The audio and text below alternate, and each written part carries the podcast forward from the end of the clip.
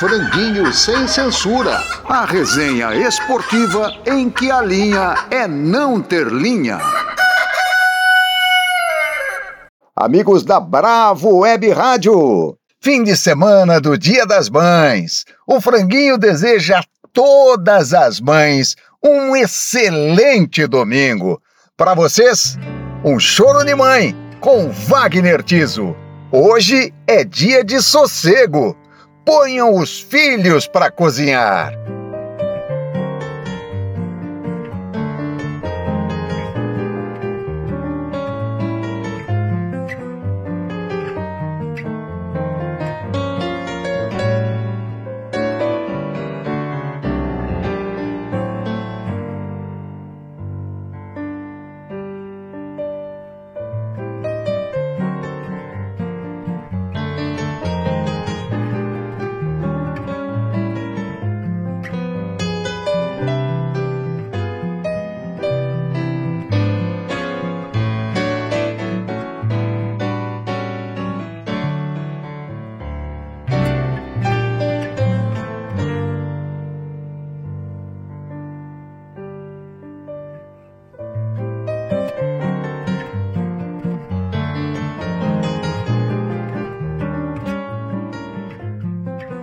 Mais o mês acabando e cada vez mais outubro vai ficando mais perto. Que a fé e a esperança nos embale até lá. E que outubro nos livre de todo mal. Amém. Nossa turma com convidados de primeira: Chico Lang e Paulo Lima. Amigos, mais um franguinho no ar e hoje recebendo dois craques do jornalismo brasileiro, esportivo brasileiro, Chico Lang e Paulo Lima. Sejam muito bem-vindos. Muito obrigado. Aqui é o Chico Lang falando. Foi um convite muito agradável, né? E, e porque tenho o maior respeito por todos os profissionais que estão nesse projeto do franguinho, né? E gostei do negócio do franguinho, né? Porque não tem coisa pior que levar um frango, né? Quem é goleiro sabe disso, né? Eu fui goleiro muito, muitos anos, né? E quando levava um frango, rapaz, era difícil levantar. E é, e é, legal isso aí, porque a vida é isso, né? É um frango atrás do outro, às vezes grandes defesas, e a gente vai levando. Que prazer, pessoal, estar novamente aqui no Franguinho com vocês, né? Relembrando boas histórias, temas polêmicos, enfim, tudo aquilo que a gente respira de futebol com liberdade de expressão, com irreverência, né? E até certo ponto com uma picardia, um tempero que todo franguinho merece, ainda mais um franguinho sem censura e hoje com a presença do companheiro Chico Lang. Que prazer rever o Chico, que prazer reencontrá-los aqui no franguinho. Vamos nessa, vamos tocando a bolinha de primeira aí porque o tempero tá ó adoçado e açucarado no franguinho de hoje. Nossos comentaristas não se cansam de nos surpreender. Vamos conhecer as mais novas pérolas dos três locados? O Palmeiras vai gabaritar os clássicos, criar um losango para lateralizar o jogo. Às vezes, o extremo não flutua, é flecha. Puscas, que o pariu! Mecanismo criado na transição. Jogador horizontal. Benzema, adora esse desencaixe. Bom, amigos, eu vou falar uma coisa. Eu, eu anotei umas coisas aqui que eu me preparei, porque é o seguinte: o Tite e aquela comissão técnica de Mauricinhos, eu vi o Tite falando uma coisa que era tão mais fácil falar de outra forma, né? Às vezes o externo não flutua, é flecha. Não era mais fácil ele falar? O que está pela ponta é, não vai para o meio, ele vai para o fundo? Outra que eu peguei do Pedrinho aqui. Essa eu não consigo, se vocês conseguirem, mecanismo que, criado na transição. Também não sei o que quer dizer isso. Aí, aí eu vi outra aqui, jogador horizontal. Para mim, jogador horizontal é quem joga polo aquático, né? E, e, outra coisa, essa que eu vi também no, no, no, Paulistão, essa eu não vou tentar, só vou colocar no ar. Criar um losango, um losango para lateralizar o jogo. Então, comentaristas, vão para, por favor, tá? Eu, é, é, é um, é, isso começou com o nosso finado Cláudio Coutinho, né? Que tentou lá, no, lá nos anos 1980, é, por aí, é, mudar a linguagem do futebol, né? O chuveirinho para ser é, passou a ser é, cruzamento da linha de fundo, o, a passagem do lateral para o back era overlapping, né? E, o lançamento era, era em profundidade, era, era bola longa. Isso tudo começou com o Claudio Coutinho lá atrás. Ele mudou um pouco a, a a linguagem do futebol. E a gente sabe que a linguagem, ela de tempos em tempos muda mesmo, mas é, o pessoal é, sempre tende a sofisticar a linguagem, né? E esquece que o futebol ele é um esporte popular super popular no Brasil, né? E, e, quando a gente fala que é popular, aqui abrange todas as classes, né? Eu não gosto muito dessa classificação de A, B, C e D, mas é mais ou menos para questão explicativa serve. Ela, ela pega todos os, os, os, é, os torcedores, né? De todas as classes. Então você tem que ter uma linguagem popular, porque senão o cara não entende, né? Você vai falar de losango. Losango é uma figura matemática, o cara tem que saber o que, o, geométrica, melhor dizendo, né? Tem que saber geometria para entender o que você está falando, né? E, então, é, quer dizer, é uma. É, Para mim, é querer demonstrar é, uma coisa que, um, sabe, que não, que não precisava, que é demonstrar um, um saber. Né? Mas não existe isso no futebol. Futebol é jogado, né? não é falado. Né? E a gente tem que tomar esse cuidado de falar uma coisa que o povo entenda, e não aquilo que a gente é, sofistica para mostrar conhecimento, mostrar saber, garantir emprego. Né? Principalmente esses novos jogadores de futebol vêm com uma terminologia é, que entre eles eles falam isso. Né? Então, quer dizer, é um negócio que só falso. Né? Eu, particularmente, procuro tentar explicar todas as vezes que eu falo e escrevo de uma maneira bem simples, né? Não tenho um vocabulário mais de 50 ou 100 palavras, porque senão o público não entende. Então esse é, é o meu ponto de vista a respeito dessas frases todas, né? Resumindo, né? É demonstração de, de, de saber. Sabe o que é? é... Sabe o que é, Chico? Sabe o que é? Você faz simples porque você não precisa aparecer. Você já tem seu nome, você está há muitos anos no ar, e esses caras querem aparecer. É, é, basicamente é isso. Bom, moçada, eu confesso, eu tenho muita, mas muita dificuldade. Olha, me falta paciência, me falta tolerância para acompanhar futebol pela televisão. Né? Eu prefiro em alguns momentos, deixar sem áudio, só imagem, entendeu? Época do cinema mudo porque é uma, uma linguagem tão difícil de entender, não é o que as quatro linhas mostram, não é o que o jogo mostra. Às vezes eu estou vendo que tem um lance absurdo, assim, de uma falta daquelas escandalosas, ou um impedimento clamoroso, ou um toque de mão que ninguém viu, e os caras não estão nem aí, estão só falando lá da escola de samba, é, da maneira como é bonito de se ver, olha como é lindo, não sei o que, a bola rolando e nada, né? E cada vez mais a gente está encharcado no nosso meio jornalístico de ex-jogadores de futebol, né? Pelo amor de Deus, né? Dentro de campo, alguns deles não foram nem medianos, foram medíocres alguns, medíocres, né? E na televisão estão se achando o da Academia Brasileira de Letras, né? Estão se achando os grandes nomes, o Machado de Assis, né? O por aí vai, um Graciliano Ramos e tantos outros. E a linguagem popular, ninguém fala. Velho Michel Lohance, nosso companheiro jornalista de longa data, dizia: gente, tem que falar para o povo, para Dona Mariazinha, lá da vila em Ocoé, para falar de norte a sul do país, que entenda o que vocês falem. Porque falar bonito, rebuscado, é para poucos. E a televisão hoje, infelizmente, está sendo para poucos. Eu não tenho mais paciência para ver jogo de futebol colegas de profissão, narradores, comentaristas, ex-jogadores, realmente está muito, mas está muito chato ver futebol. Essas frases estão cada vez mais fazendo parte do futebol moderno. E o futebol moderno é que é passado pelas salas de aula, né? Então passa esse tipo de conhecimento e vai chegando e cada vez vão criando mais frases.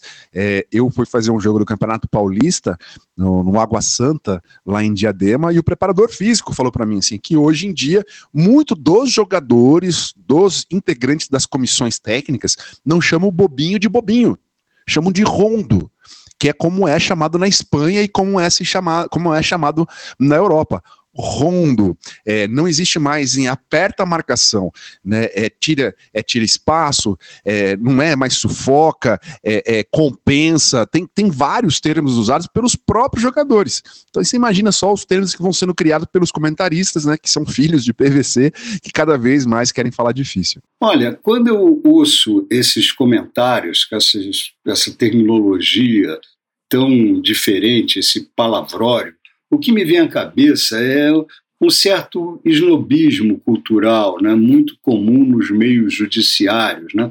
Você lê uma sentença de um juiz, é, não dá para você entender a menos que você tenha conhecimento jurídico. Né? A mesma coisa você vê em vários outros setores em que a intenção de quem está falando é mostrar a sua superioridade, como o seu conhecimento é muito mais profundo do que o do cidadão comum.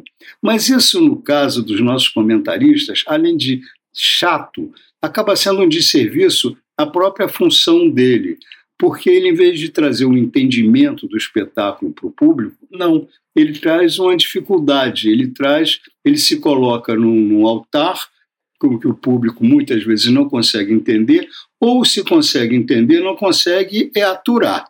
Eu acho que realmente não cabe para um comentarista esse tipo de palavrório, não tem outro termo.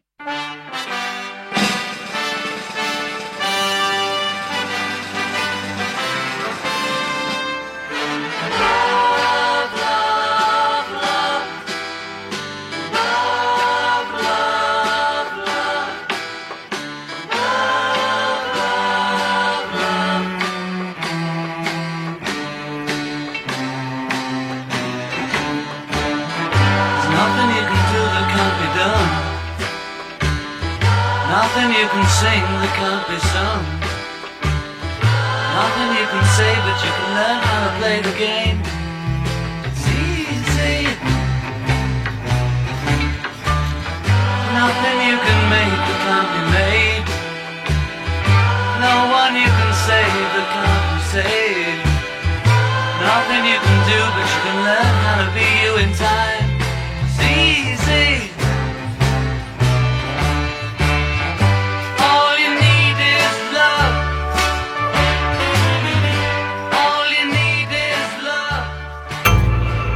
Par ou ímpar? Quem jogou mais? Mauro ou Bellini? Entre o Mauro e o Bellini, o Mauro, evidentemente.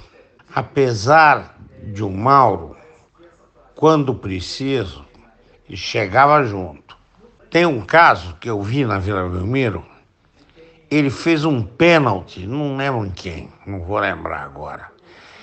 E o repórter de campo gritou: pênalti!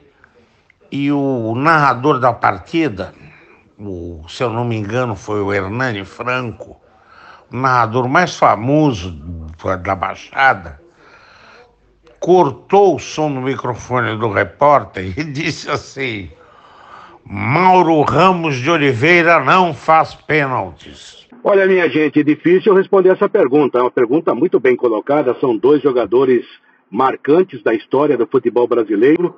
Eu não vi Mauro jogar, não vi Bellini jogar. Apenas vi alguns tapes da época, né? E também por informações de colegas.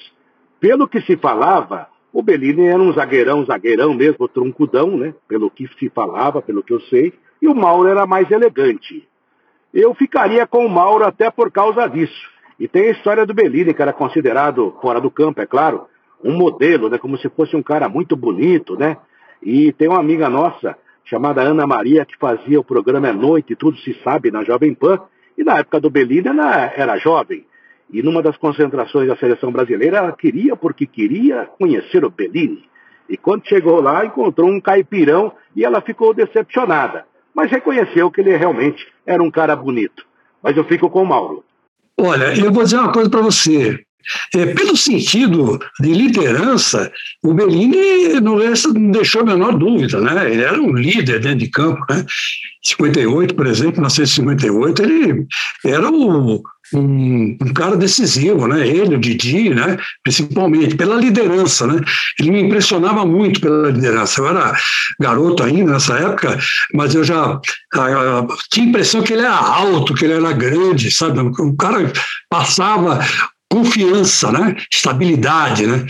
Mas o Mauro, eu jogava mais que ele, eu acho. Né? Eu, pelo que eu me lembro, o Mauro tinha mais uh, habilidade técnica. Agora, o, o, entre os dois, pela liderança e pelas conquistas, né, eu vou ficar com o Bellini. Bom, é, é, esses dois aí, eu vou falar mais do que eu li do que, do que eu vi. É, e também nas conversas que eu tive com meu pai, que é da mesma terra do, do, do Mauro, que é de Poços de Caldas, e eles eram praticamente vizinhos de parede, de rua, né? Então, é, eu, uma vez eu perguntei, pai, quem jogou mais? também, é, Mauro ou Luiz Pereira, né? Porque o Luiz Pereira, para minha geração, foi o melhor zagueiro que eu vi. E se o meu pai e outras pessoas mais velhas falam que o Mauro jogou mais que o Luiz Pereira, meu pai é meio suspeito, mas enfim.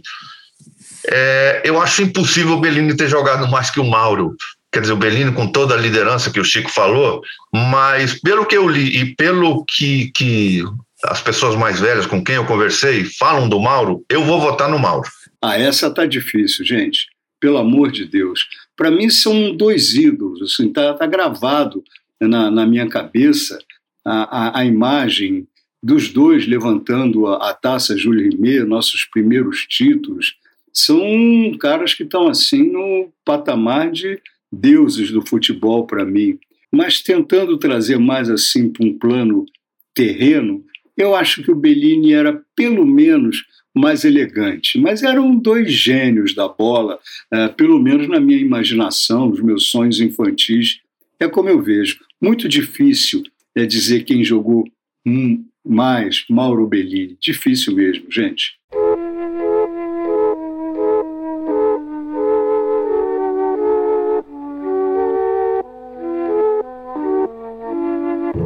Let me take you down.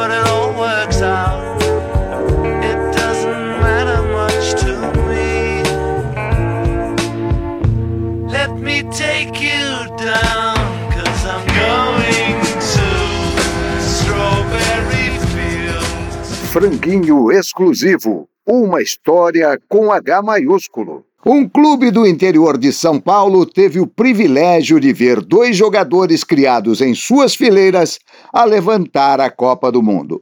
Mauro Ramos de Oliveira e Ideraldo Luiz Bellini começaram suas brilhantes carreiras na Sociedade Esportiva Sanjoanense. Esse recorde durou 56 anos de 1958 a 2014. Das quatro Copas conquistadas pela Alemanha, Franz Beckenbauer em 74 e Philipp Lahm em 2014, ambos do Bayern Munique levantaram o troféu FIFA. O historiador Leivinha Oliveira nos conta essa história com H maiúsculo. É, eu tenho uma curiosidade muito grande para contar, que pouca gente talvez saiba nesse nosso país do futebol.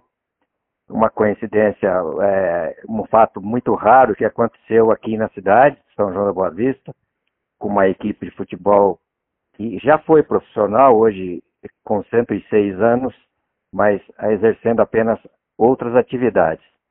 É, dois capitães de seleção brasileira que foram bicampeões mundiais, Bellini e Mauro, nas Copas de 58 e 62, os dois primeiros títulos conquistados pelo Brasil, iniciaram suas carreiras neste mesmo clube aqui de São João da Boa Vista, a Sociedade Esportiva São Joanense. É, o Mauro foi em 1947, quando a Esportiva São Joanense disputava o Campeonato Paulista da Segunda Divisão. Ele foi contratado junto à Caldense de Poços de Caldas, sua cidade natal, quando tinha 17 anos e era uma grata revelação aqui da região. O Mauro veio de Poços com seus 17 anos, é, se destacou no ano de 1947 num amistoso contra o São Paulo Futebol Clube aqui em São João da Boa Vista. Ele teve uma atuação perfeita, marcando de maneira é, espetacular o, o, o famosíssimo Leônidas da Silva, o que despertou o interesse do, do tricolor do Morumbi, que imediatamente contratou o Mauro, que no ano de 1948 é, chegou até o Morumbi, lá permanecendo é, até 1961. Tá, com a saída do Mauro aqui do clube, a vaga ficou, é, a zaga do clube ficou sem um, um, um zagueiro central. De renome também, que a Esportivo foi buscar em Itapira o Bellini, Ideraldo Luiz Bellini, que veio para substituir o Mauro. Portanto, ambos não se conheceram na, na, aqui na cidade o Mauro havia saído e no princípio de 48, o Bellini chegou mais ou menos em 1949, um ano depois. Portanto, é, é uma, um fato inédito que, vamos dizer assim, foi igualado, durou de 1962 a 2014, um fato igualado pelo Bayern de Munique, que teve dois capitães também que, que foram que ergueram a Copa do Mundo, que foram Beckenbauer em 74 e Philip Lahm em 2014 na Copa do Brasil. Mas esse feito da Sociedade Esportiva Sanjanense é de um ineditismo sem precedentes. Sobre ainda a, a, a passagem de Mauro e Bellini aqui pela cidade de São João da Boa Vista, o clube, como eu disse, ainda está em pleno funcionamento, a Sociedade Esportiva São Joanense, possui um memorial muito bem elaborado, vários troféus, tudo que conquistou em 105 anos de vida, e muita coisa, muita coisa registrada sobre os dois capitães. Quem quiser visitar, estiver aqui por São João da Boa Vista e quiser visitar esse memorial, é só comparecer ao clube que fica na região central da cidade, que será recebido com muito prazer. Um grande abraço a todos do Franguinho e até uma próxima oportunidade.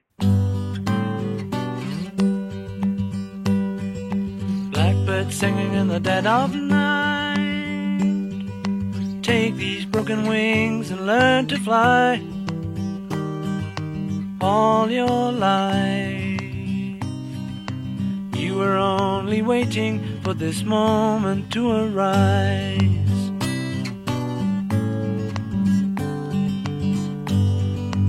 blackbird singing in the dead of night. Take these sunken eyes and learn to see all your life. You were only waiting for this moment to be free. Do goleiro ao ponta esquerda, escale o seu time de todos os tempos. Quem escala hoje é Chico Lang Coragem, Chico! Eu, bom, então, de seleção brasileira, né? Eu, o Corinthians eu gostaria de, de, escalar também, mas a seleção brasileira, porque é ano de Copa, né? Então a gente não tem como não lembrar tudo que viu, né? É, eu, eu sou de. Eu tenho 67 anos Eu acompanhei bem a Copa de 62, a de 58, depois eu assisti todos os jogos, né? É, acompanhei de 62 para cá todas as Copas, né? Então dá para a gente ter uma noção. É difícil você não escalar é, aquela seleção de 1970, né? Aquela seleção de 1970 era quase perfeita, mas eu faria um, algumas mudanças ali. No gol, eu colocaria, por exemplo, o Gilmar de Santos Neves, né? Não colocaria o Félix. É, na lateral direita, o Carlos Alberto Torres. O, na zaga central, colocaria o Oscar, né? De quarto zagueiro, eu colocaria o Wilson Piazza, que fez um papel interessante naquela Copa de 70, né? Ele que era meu campista, foi recuado para a quarta zaga. E na lateral esquerda, eu colocaria o Júnior Capacete, pela habilidade que ele tinha com, com a bola, né? No meu campo, Clodoaldo e Gerson não mexeria, não. Deixaria como estava. Eu pensei no Mauro Silva, no lugar do Clodoaldo. Mas eh, vamos deixar o Clodoaldo mesmo, porque foi um casamento quase que perfeito com o Gerson, né? Aí, dali para frente, eu, o Brasil jogava no 3-6-1, né? mas eu vou escalar no 4-4-2. Uh, ah, o, o meia-direita, a gente pode dizer que quem fazia esse papel era o, o Tostão, né? Apesar de ser camisa 9, e na meia esquerda o Rivelino. E na frente Pelé e Jairzinho. Para mim, esse time é irretocável. É, com uma ressalva, né? talvez no lugar do Jairzinho, o Garrincha né? E ficaria um Pelé mais avançado, jogando centroavante. Aliás, o Pelé, no Santos, ele fez muito papel de centroavante. Quem acompanhou a carreira do Pelé de perto, como eu acompanhei, né? Eu fugia de casa para ver jogos do Santos aqui, no Paquembu. É, eu depois chegava em casa, apanhava do meu pai, mas eu ia, porque era, era impressionante o Santos do Pelé, né? E o Pelé jogava em todas as posições do ataque. Era um negócio impressionante. Quando ele era recuado para o meio campo, ele jogava também. Por isso que ele não é à toa que ele é chamado o rei do futebol, né? que até no gol ele jogou. acho que foi num, jogo no Maracanã contra o Vasco da Gama, se não me fala a memória. Então, quer dizer, é, é, é, difícil não escalar né, o Pelé. Então, eu vou colocar o Pelé de centroavante. Essa seleção, então, vou repetir só para deixar bem guardado: Gilmar de Santos Neves, Carlos Alberto Torres, o o, o Oscar, o, o, Wilson Piazza e na lateral esquerda o Júnior Capacete. No meu campo, Clodoaldo e Gerson, é, Tostão e Rivelino, e na frente Pelé e, ja, e Jairzinho ou Garrincha. Aí eu vou ficar na dúvida, porque o Garrincha também foi um fenômeno.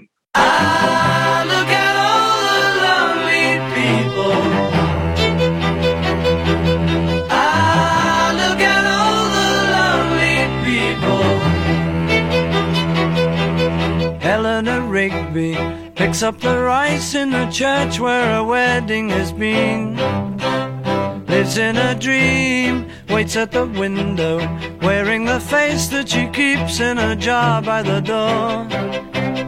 Who is it for? All the lonely people. Where do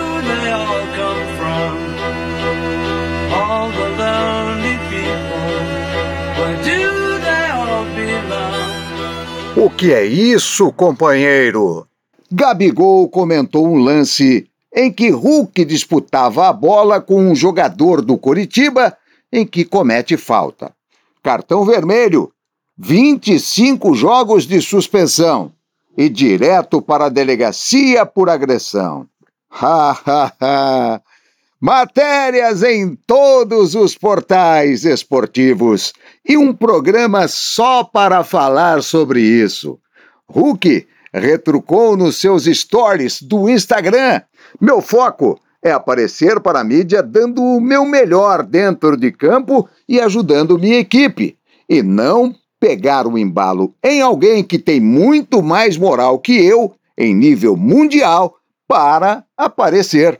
Moçada, hoje em dia quem manda é a mídia social, né? É a internet, né? O mundo virtual, é o clique, né? São os seguidores, é quanto eu coloco no ar uma, um videozinho que as pessoas vão lá comentar. Esse lado do Gabigol é, e com o Hulk, os caras estão em evidência, né? O Hulk é o cara do momento, né? Artilheiro do brasileiro, campeão pelo Atlético, né? Voltou da China, tá na mídia social com uma nova família, a filha que não sei o que, a tia que não sei o que, a mulher que não sei o que, e o Gabriel Barbosa que voltou da Europa lá no, no, no fundo do poço, né?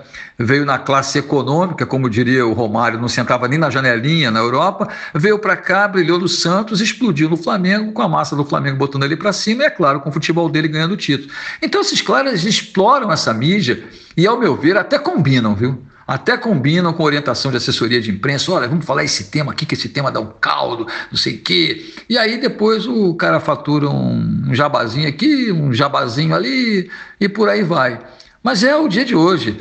Ah, bons tempos que apertávamos eles na saída do campo ali, né? Íamos pro vestiário, entrevistá-lo para ele cabeça quente para ver o que falava. Agora não, o cara toma banho, bota aquele perfume, bota um gelzinho no cabelo, faz lá sua barba com a sua roupinha classe A e sai para falar aquilo que a orientação é, das suas assessorias mandaram. É isso. Eu não gosto e nem acompanho esse tipo de polêmica. Para mim, é uma farofa só. Cara, esse tipo de discussão né, entre Gabigol e Hulk, eu adoro. Eu sou a favor que aconteça várias e várias vezes. Ah, se mimimi, ai, respeita o meu colega, que não sei o que, que eu não falo mal dele e tal. Pô, respeita dentro de campo, fora de campo, cara. Cara, tem que dar opinião mesmo, assim, e não só desse tipo, né? Mas todo tipo de opinião tem que se fazer presente. E eu até acho que no começo, assim, né, olhando, o Gabigol quis criticar o comportamento da arbitragem em relação a ele, não em relação ao Hulk, entendeu? Eu acho que ele quis dizer assim: ah, eu sou super valorizado nas minhas questões quando é para me punir. Né? E não é assim com todos os jogadores. Aproveitou a carona. Agora, o Hulk responder que meu foco é aparecer na mídia aparecendo, poxa vida, né? já começa meio errado, assim. Mas acho que é um baita jogador, acho que o Hulk tá jogando mais que o Gabigol, então ele pode tirar a onda desse jeito. Agora, Atlético Mineiro e Flamengo vai ser um baita jogo, porque ganha ingredientes fora do gramado que só apimentam é, esse confronto, essa rivalidade. Do Hulk e também do Gabigol, a provocação de um lado do outro. Outro dia eles se encontraram, se abraçaram e de repente veio esse novo fato, né? E a resposta do Hulk se colocando como um jogador internacional, bem é, comentado, bem, bem reconhecido internacionalmente, também foi bobagem, né? Mas de qualquer maneira, é disputa de beleza. O Gabigol, nesse momento, tem todas as condições de falar, o Hulk tem todas as condições de responder. São dois grandes artilheiros. O Gabigol ainda tem uma grande carreira pela frente, inclusive em termos de tempo, e o Hulk já está no final da carreira, mas um final extraordinário, não dá nem para discutir. É uma disputa de beleza. Eu só fico assistindo. Nossa, gente, uma que briga boba, né? Que briga, briga boba. Eu acho que o Hulk foi infeliz, porque ele não eu acho que o Gabigol não quis, não quis é, atacar diretamente o Hulk. Ele falou: é, comigo todo mundo marca, comigo é assim, eu sou perseguido. Tal. Então, acho uma bobagem que o Hulk falou. E então é, é, difícil. O Gabigol é marrento, mas dessa vez eu acho que o Gabigol está inocente na parada. Eu acho uma bobagem essa discussão que o Hulk levantou o Hulk levantou, não, que o Hulk respondeu, né? Ele respondeu. Quem levantou foi o Gabigol, que também é uma coisa que devia estar represada, e o Hulk tinha que ficar quietinho. Não, tudo bem, é assim mesmo. Gabigol, vamos, vamos seguir em frente. Você é um grande jogador, aquele papinho furado, né? Como diria, como diria o meu, o meu ídolo Moreira da Silva, aquela baba de quiabo, né? Fala, deixa para lá tal. E eu acho que o, o, o Hulk não devia ter falado o que falou. Não acho que seja também uma coisa tão grave, mas uma bobagem essa discussão. Acho uma bobagem. Eu concordo, eu acho que, é, é, é, inclusive, é uma coisa estranha, porque se você colocar os dois no mesmo time, dá para dá, dá um encaixar no outro. Porque o Hulk não é centroavante, né? O Hulk é, é, é bom, joga tanto de. É um ponto de lança, né? É um ponto de lança que podia fazer o segundo, o segundo homem, né? E o primeiro homem sendo o Gabigol, que é um cara de área, né? Então, acho que, uh, por exemplo, uma seleção que tivesse, um time que tivesse Hulk e Gabigol, nossa, era um gol atrás do outro. Né? Então, acho que, sabe, os dois aí uh, armaram uma discussão. Uh, como diria Freud, egóica, né? É uma coisa mais assim personalista, né? Ah, eu sou melhor que você, você é melhor, você é pior que eu. Não, melhor sou eu. É aquele, aquele negócio de mostrar o pipi para a mãe, né? Não precisava disso, né? Não precisava. Os dois juntos seriam eh, formariam um ataque avassalador, né? Então, eu acho que é, houve de ambas as partes uma deu bobeira, deu um branco nos dois. Esse lance do Gabigol com o Hulk, eu acho que houve assim uma sensibilidade exagerada do Hulk. O Gabigol fez um comentário dizendo o que aconteceria com ele caso tivesse sido ele o autor daquela falta. Tá, tinha embutido ali uma ligeira crítica ali à, à falta que o Hulk cometeu, mas cá entre nós, aquela falta do Hulk merecia certas críticas, sim. Mas eu acho que não precisava, não estava deslocada a, a, a, reação do Hulk, dizer que o foco dele é aparecer para a mídia. É, nem, nem Hulk, nem, nem Gabigol precisam desse tipo de artifício para aparecer na mídia. São dois dos grandes nomes do futebol brasileiro atualmente. Acho que houve muita sensibilidade aí do Hulk, meio não me toques. Desnecessário e deslocado isso.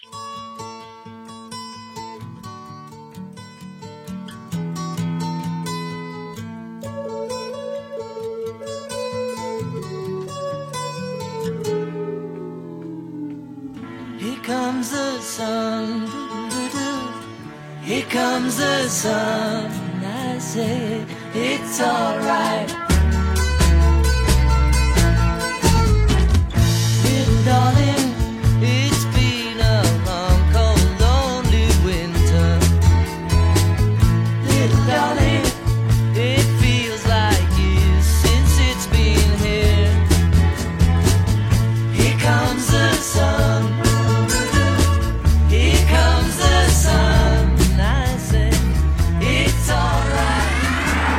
Bola no Canto, a música do futebol, com Ailton Amalfi. O bola no canto de hoje não será só uma bola no canto, mas sim várias bolas nos cantos e no meio. Malandro em Sinuca com Moreira da Silva. Uma gravação de uma composição do próprio Moreira da Silva de 1961. Estou cansado desta vida de otário. Afinal, o meu salário já não chega para mim. Fui a sinuca para de alguém tomar a granulina sem suar desta vida só assim. Um certo tipo alinhado e muito granfino tinha até cara de menino. Uma partida apreciava. Aproximei-me resoluto e com coragem. E na minha malandragem perguntei se ele jogava. Apostando já se vê. Ô, garoto, vem cá. Vamos jogar uma partida de sinuca pra brincar? Posso, posso jogar, mas o senhor tem que me dar um partidinho, né? Peraí, você não conhece o meu jogo? Que, papo é esse? Já, já vem pedindo partida? Ah, você é muito manjado por aí. Veja você comigo. Em todo caso, olha aqui. Faz o seguinte, vamos jogar valendo 10? E se realmente você jogar pouco, na segunda eu te dou um partidinho, tá? Tá, tá bom, tá bom, vamos lá. A primeira valendo 10 começou. A história clássica de um malandro e um suposto otário num salão de sinuca. O suposto otário chega no salão dizendo ser um taco fraco e toma toda a grana do malandro, e nesse caso o malandro Moreira da Silva. Mas a terceira valendo 100 a despesa. Ele saiu, limpou a mesa e me deixou sem respirar. Eu fui roubado, vou gritar. Escuta, o senhor me deixou sem do ragu. No final, o malandro não tem nem dinheiro para pagar o aluguel da mesa. João Cobra, pendura essa hora aí que eu tô duro. Ô, João Cobra, pendura esse tempo aí que eu tô duro. No Bola no Canto de hoje, o sempre genial Moreira da Silva. Como é que eu vou pra casa agora? João. conversa.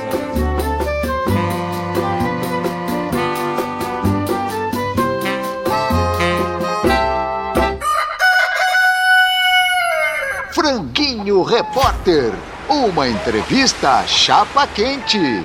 A entrevista de hoje é com uma guerreira, venceu preconceitos e é hoje um dos principais nomes da narração esportiva na ESPN.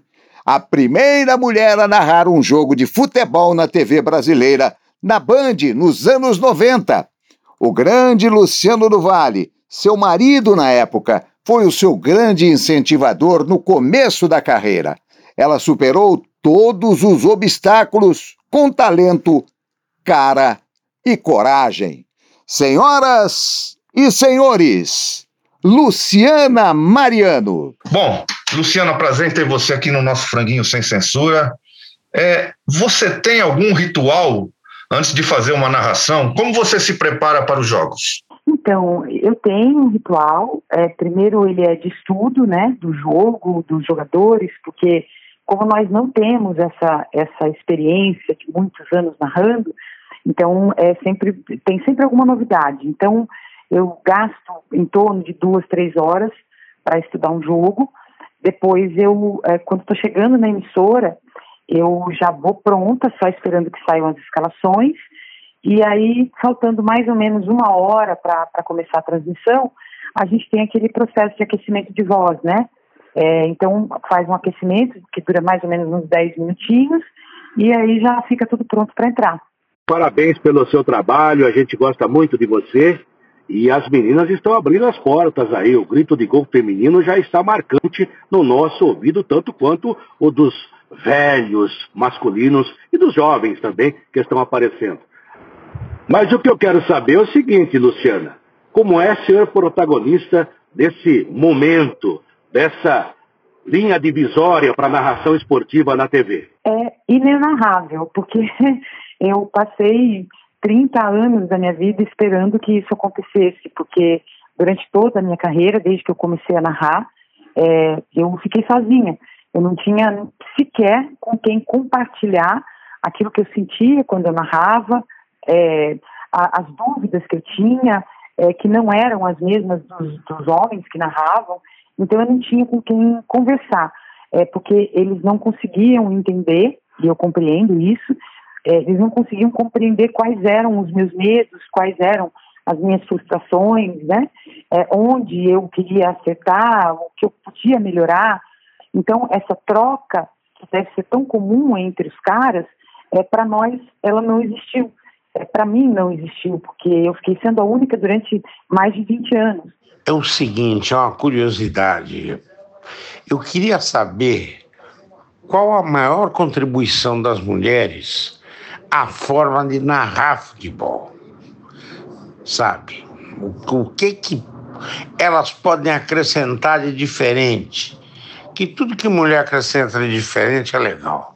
Eu acredito que, é, por causa da nossa construção social mesmo, né, é, que dividiu durante é, todo, toda a nossa história, de, como seres humanos mesmo, eu acredito que existam diferenças é, construídas, né, é, que a gente está tentando, algumas a gente tem que desconstruir é, para poder evoluir, mas eu acredito que existem algumas diferenças. Então, se a gente for olhar para a história da humanidade, e tem até um, fica uma dica aí para quem quiser, tem um livro, uma obra é, de Yuval Noah Harari, que é um, um professor é, é, de uma universidade de Israel. Ele escreveu é, uma, um, é, quase uma quadrilogia, porque já veio o quarto livro, mas em tese são três, é, contando a história da humanidade. Né? E no, primeiro, no primeiro livro, chamado Sapiens, ele explica essa construção, o como nós, seres humanos, chegamos até aqui, do modo como chegamos. E nessa construção, a mulher tem um, tem um, um, um quadrado, o homem tem outro quadrado, e assim as coisas se desenrolam. Então, a gente está tentando desconstruir, mas existem algumas coisas que eu acho que podem é, é, permanecer e que são uma característica muito positiva como por exemplo uma certa sensibilidade para entender algumas jogadas com um olhar um pouco mais apurado, por assim dizer. E eu não estou dizendo com isso que isso seja uma coisa de mulher, estou dizendo que seja uma, uma, uma, construção social que nos fez, é, é, no sentido evolutivo, é, apurar um pouco mais algumas percepções de um modo diferente do homem. Dona Lu, tudo bem? Ó, queria te perguntar, qual foi o jogo mais emocionante em que você trabalhou e eh, daqueles quando o jogo acaba, você diz assim, poxa vida, como valeu a pena. Tem algum especial? Foram muitos, né? Foram muitos, assim, é, marcantes não só pelo jogo em si, é, mas também pelo, por todo o contexto que envolvia, né? Então eu posso citar o primeiro jogo que eu fiz na vida, que foi no torneio da primavera em 1997, quando pela primeira vez na história uma mulher narra um jogo de futebol na televisão brasileira e era eu. E, e naquele jogo eu fiz era um jogo do São Paulo e um time do Rio de Janeiro que eu nunca me lembro qual é. Eu não me lembro se era o Botafogo, se era o Vasco, se era não me lembro. Mas eu me lembro que é, só 20 anos depois, não, não 20 anos, mas muitos anos depois eu fui descobrir que naquele jogo, além de ter sido a primeira transmissão feita por uma mulher, naquele campo, naquela noite, é, estavam em campo a Cici, a Kátia Silene, a Roseli e a Pretinha. É, quatro das maiores jogadoras que nós já tivemos em todos os tempos na história do futebol feminino. Então foi muito marcante. Luciana, quando você começou, ainda não existia o fenômeno das redes sociais, mas já existia resistência contra as mulheres nos meios profissionais. Para piorar, você era casada com o chefe, o Luciano do Vale, o que nunca foi bem visto em nenhuma redação. Imagino que você tenha sido vítima de cochicho, fofoca, indiretas insinuações tão maldosas como as que se lê nas telas de celulares e computadores. Como se manifestava essa misoginia naqueles seus primeiros dias? Você consegue entender e explicar onde se origina esse ódio à presença profissional da mulher? Por fim, essas ofensas que logicamente lhe machucavam também serviam como motivação? Então, eu, eu é, assim, eu sempre vivi, sempre vivi muito de perto o preconceito, embora eu nunca tivesse é, passado por isso, nem vivenciado. Para mim foi um grande susto porque dentro da, da minha casa, da minha família, nós éramos em três filhas mulheres e um homem. E minha mãe e meu pai sempre tiveram muito cuidado para lidar com a gente de uma forma muito é, igualitária. Então não existia assim regra para regra as meninas e regra para o menino. Existia regra para todo mundo. Então, para mim, essa diferença ela, ela, não, ela simplesmente não existia. Então, quando eu chego nesse meio, e a minha carreira é, ela é anterior ao, ao, Luciano do Vale, né? Muita gente acha que eu comecei por causa dele. Não, eu o conheci justamente porque eu já estava na profissão. E é muito natural que pessoas que trabalhem juntas se envolvam. É que o nosso meio é um pouco mais machista do que o mundo já é machista, né? Então, olha-se de uma forma diferente. Mas é óbvio que pessoas que trabalham, por exemplo, numa, sei lá, numa loja de departamentos, há, um, há uma chance maior de você conhecer alguém ali. Ou pessoas que frequentam a faculdade, há uma chance maior de se conhecer, porque convivem e acabam descobrindo que tem coisas em comum. Mas é, quando eu começo a minha carreira, eu já de cara é, começo a entender é, que, que há um desconforto de alguns, não de todos, porque é, eu, eu, também fui muito ajudada por homens e mulheres, né, durante a minha carreira toda.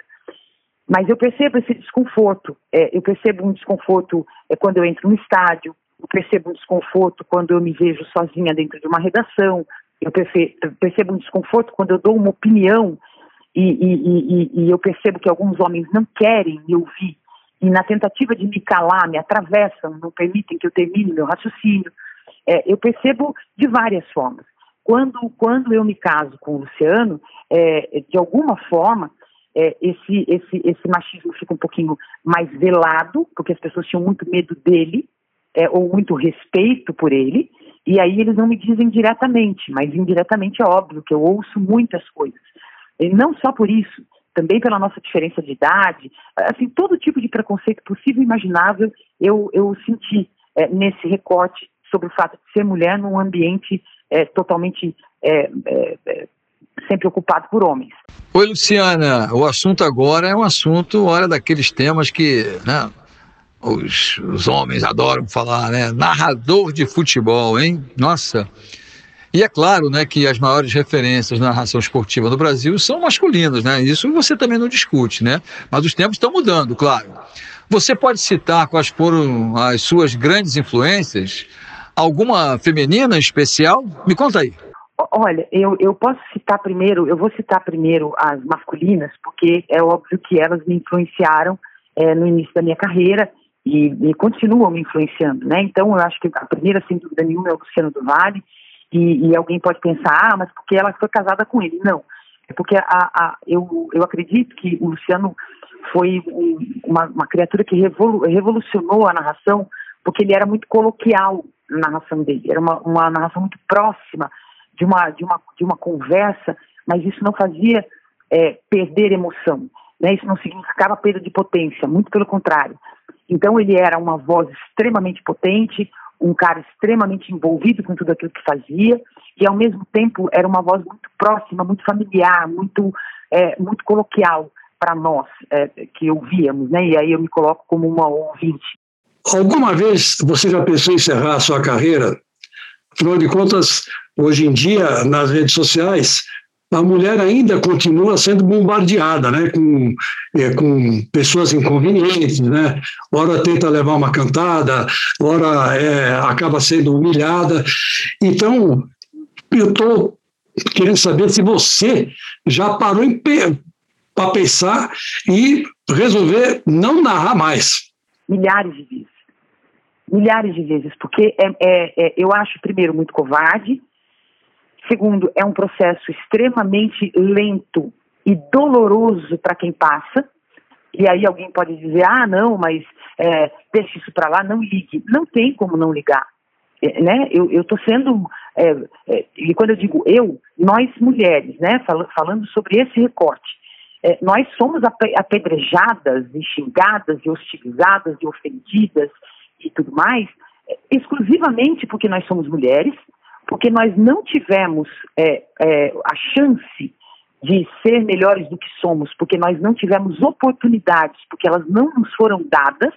Quer dizer, é uma sequência de injustiças e, e, e é tão estrutural, é tão antiga, é tão enraizada, que muitas vezes é, é, passa pela cabeça, eu vou parar com isso, porque eu vou fazer qualquer outra coisa onde eu não tenha que passar por todo esse desgaste emocional, e eu já precisei de ajuda de psicólogos, de psiquiatras, de ansiolíticos para poder dormir, porque isso tudo é muito revoltante.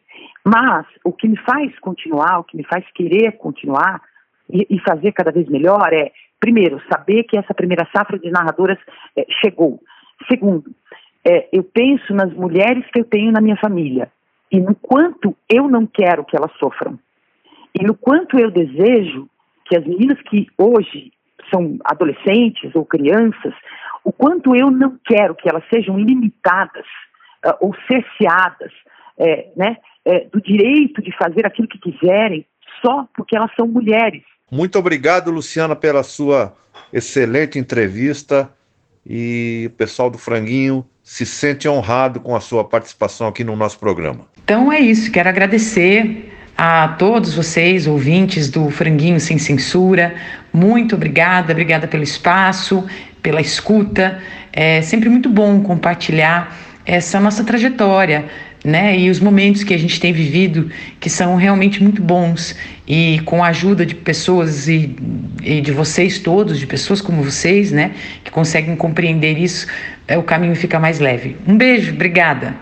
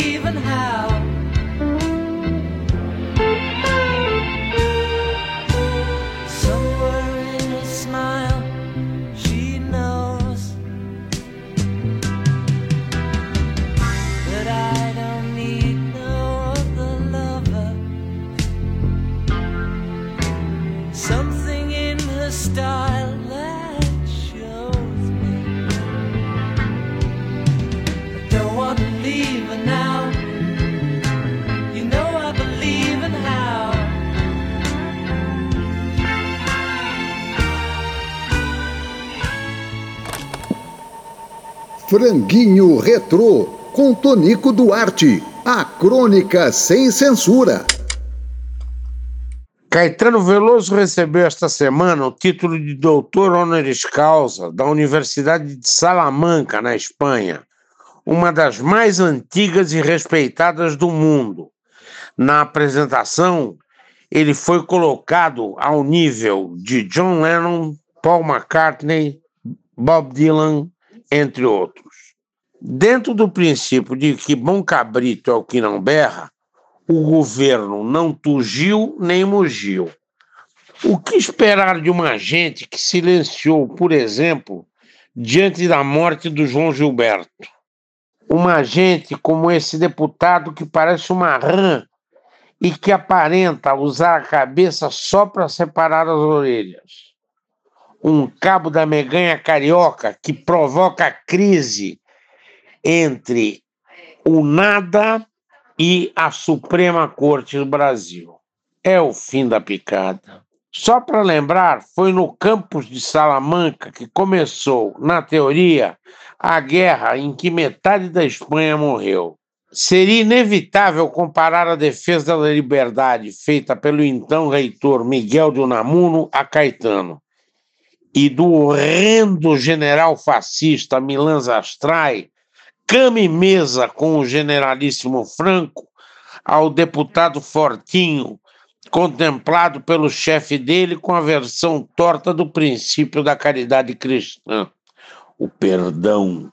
Em 1936, no dia do quebra-pau em Salamanca, tudo começou com provocações fascistas e xingamentos abascos e catalães. Se você colocar três espanhóis numa mesa, terá cinco opiniões diferentes. Convencido da superioridade militar dos fascistas, Unamuno disse a famosa frase: Vencereis, pero não convencereis. E acrescentou que o general Astrai era um mutilado de guerra.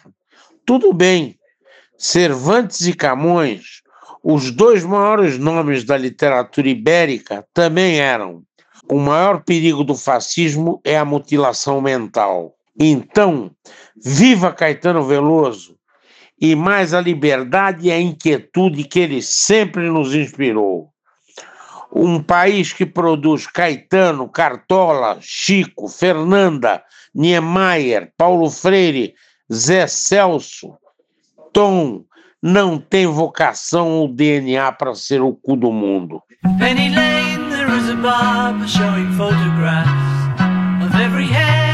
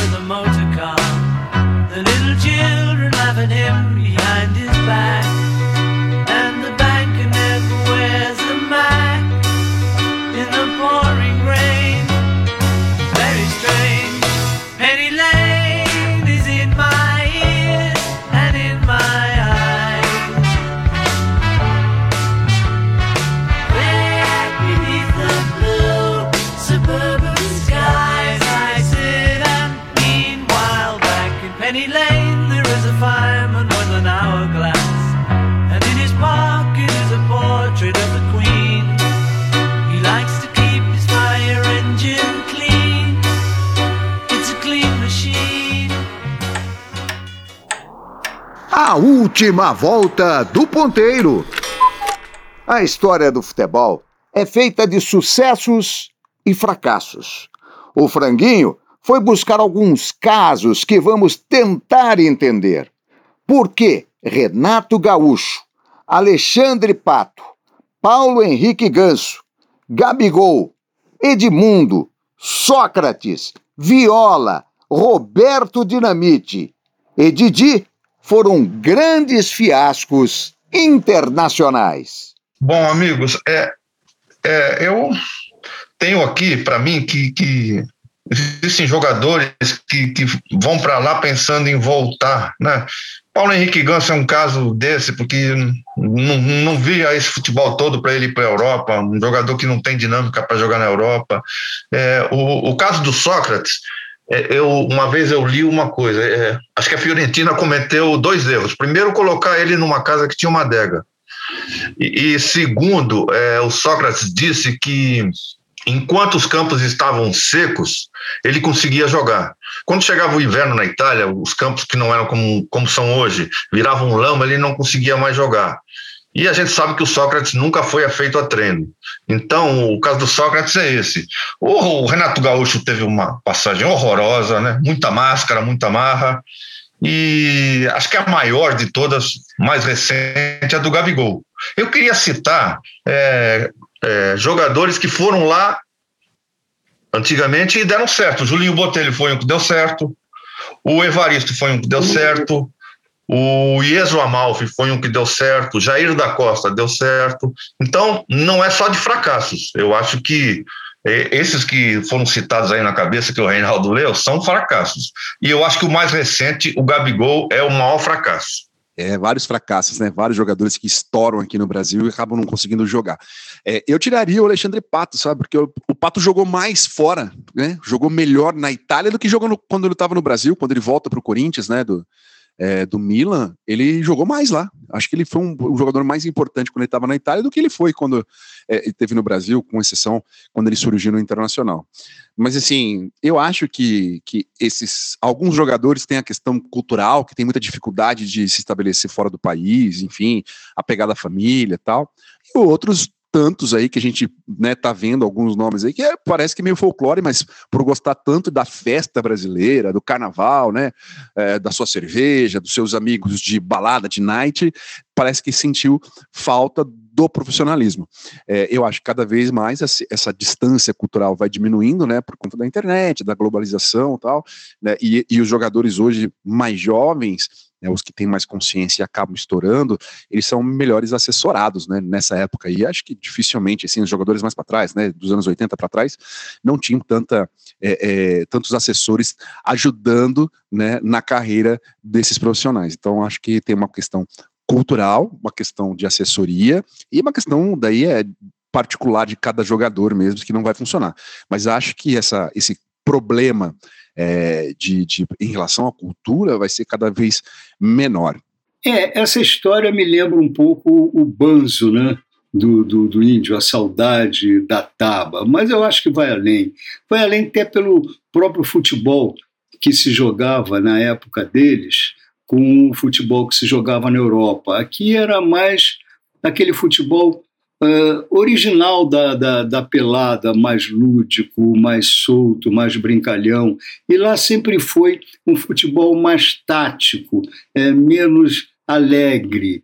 É, isso, para mim, na minha cabeça, isso acabou ecoando mesmo é, na, em campo, na maneira de jogar, na maneira de treinar, na vida em geral. A vida que do brasileiro na Europa, que é realmente uma coisa muito mais contida, muito mais fria, é muito mais distante em termos de convívio. Eu acho que é isso, na minha cabeça, é o que explica o sucesso desses todos que eram craques, não dá para se negar. Aqui no Brasil jogavam uma barbaridade, quando chegaram lá, parece até que o futebol ficou no, no Brasil, não foi com eles para lá. Entre esses citados aí por nós, por vocês, Didi, Roberto Dinamite, o Gabigol, é, outros jogadores, Alexandre Pato, tantos outros né, que estiveram é, no primeiro mundo do futebol, na Europa. O Didi nem tanto, porque na época o primeiro mundo do futebol era aqui na América do Sul, principalmente no Brasil, e ele, campeão do mundo pela seleção brasileira, não se adaptou ao Real Madrid. Dizem que ele foi boicotado pelo Alfredo Di Stefano. O Di Stefano disse que não. É, eu fico em cima do muro nessa, que realmente não sei, mas conheci muito o Didi. Didi é um cara maravilhoso, um dos maiores jogadores da história do futebol mundial em todos os tempos. Acabou sendo sim um fiasco. O Sócrates foi um fiasco, foi e voltou muito rapidamente. O Edmundo, o Renato Gaúcho não marcou nenhuma presença lá na Itália também. São nomes importantes do futebol brasileiro que acabaram fracassando fora do país. Ou seja, não é por isso que o cara seja mau jogador, que depois tiveram uma brilhante por aqui. A gente começou citando o Didi, que é um dos maiores, foi o maior jogador da, da Copa de 58 e um dos melhores da Copa de 62. E ninguém esquece o que o Didi fez no futebol. Roberto Dinamite, né? Do Barcelona ele nem passou. Mas acabou indo para lá, jogou um pouquinho voltou correndo para o Vasco da Gama. Tem uns casos muito curiosos, né? O Viola ganhou no, em Valença, que é uma cidade linda, ganhando em euro, dizendo que está sentindo falta de feijão. sabe? Isso daí é falta para mim de neurônio. O Vanderlei Luxemburgo, ele não conseguia falar espanhol lá. Ele não conseguia. Isso é um absurdo. O Guardiola foi para o Bayern de Munique e falava alemão em pouco tempo, falava alemão melhor do que o Goebbels. Não, eu não entendo esse tipo de coisa, viu? Eu não entendo. Amigos, chegamos ao final de mais um Franguinho. Você que nos acompanhou pelo Instagram, pelo Facebook, que compartilhou o nosso programa com os amigos, nosso muito obrigado. Continue fazendo isso, compartilhe o Franguinho com os amigos. O Franguinho volta aqui na Bravo Web Rádio na próxima sexta-feira às 20 horas. E tem reprise na terça-feira, às 21 horas. Até lá!